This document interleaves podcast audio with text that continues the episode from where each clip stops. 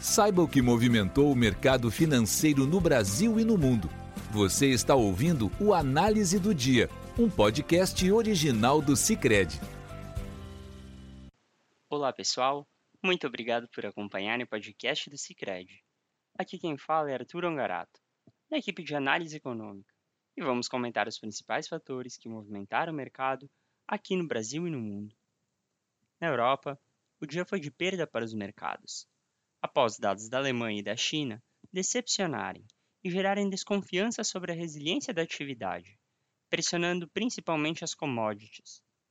No país asiático, as vendas no varejo e a produção industrial tiveram desempenho abaixo do esperado em abril, enquanto o índice de expectativas econômicas da Alemanha, divulgado nessa, nessa manhã pelo Instituto ZEU, caiu de 4,1 pontos em abril para menos 10,7 pontos em maio abaixo da queda a menos 5 pontos esperada pelo mercado. Também pesou no ambiente de cautela o temor pelas discussões sobre o teto da dívida nos Estados Unidos, onde a possibilidade de um default persiste. Neste contexto, o índice europeu Stock 600 caiu 0,41%. Em Londres, o FTSE 100 recuou 0,34%, enquanto em Frankfurt o DAX cedeu 0,12%. Por fim, em Paris, o CAC caiu 0,16%.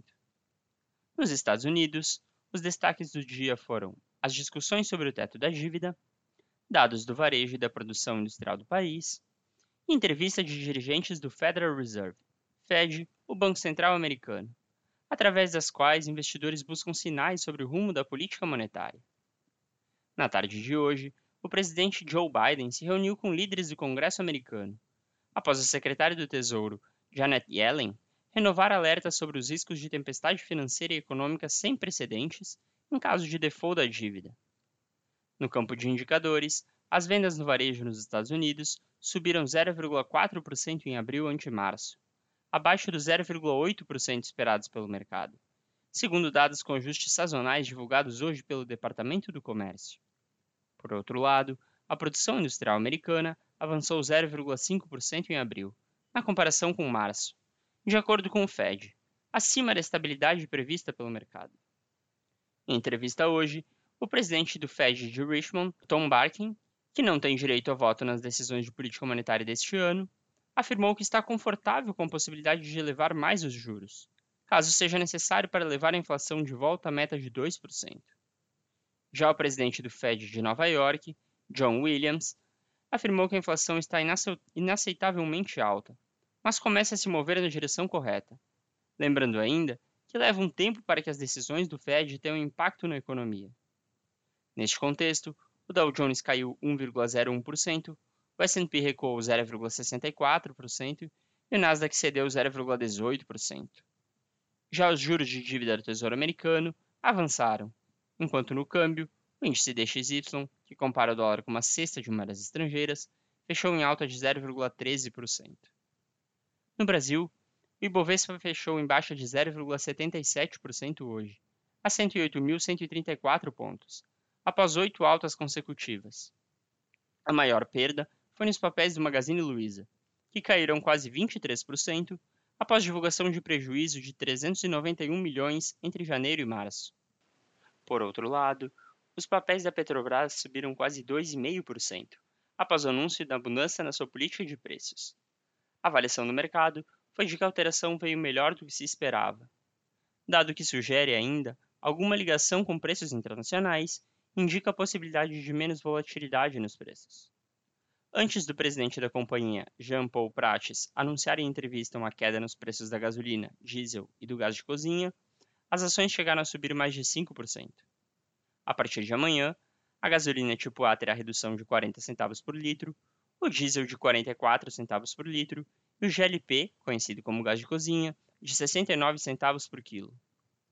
Outro ponto que prende a atenção dos investidores brasileiros é o andamento do arcabouço fiscal, após o relator na Câmara, deputado Cláudio Cajado, ter concluído o texto. O relatório apresentado trouxe novos gatilhos em caso de descumprimento da meta fiscal. Isso significa que, se o governo não alcançar o resultado primário estipulado, ficará proibido de fazer uma série de novos gastos. Por outro lado, as alterações tendem a ampliar as despesas no curto prazo, através da autorização de um aumento real de até 2,5% nos gastos do ano que vem. Assim, a leitura do mercado é que as mudanças são neutras e possivelmente insuficientes, pois sem um ajuste fiscal, através de corte da despesa ou aumento da carga tributária, a dívida pública não se estabilizará no médio prazo. Sendo assim, ainda segue necessário um aumento da carga tributária de cerca de 150 bilhões para cumprir as metas de resultado primário propostas pelo governo até 2026 e melhorar a trajetória para a dívida. No câmbio, o dólar avançou 1,12% após cinco quedas consecutivas, cotado a R$ 4,94. As preocupações com o ritmo de reabertura da China e com a desaceleração da economia americana fizeram com que o petróleo caísse hoje. Enquanto o barril do petróleo WTI para junho cedeu 0,35% a 70 dólares e 86 centavos, o do Brent para julho recuou 0,42%, a 74 dólares e 91 centavos. Já as taxas dos contratos de depósito interfinanceiro, DI, fecharam em alta, após quatro sessões de queda.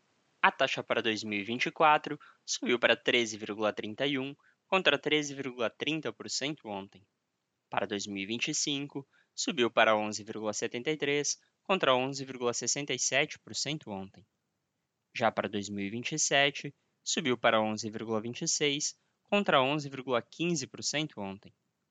Com isso, pessoal, encerramos nosso podcast de hoje. Obrigado por estarem nos ouvindo. Esperamos vocês amanhã. Você ouviu o Análise do Dia, um podcast original do Cicred. Até a próxima!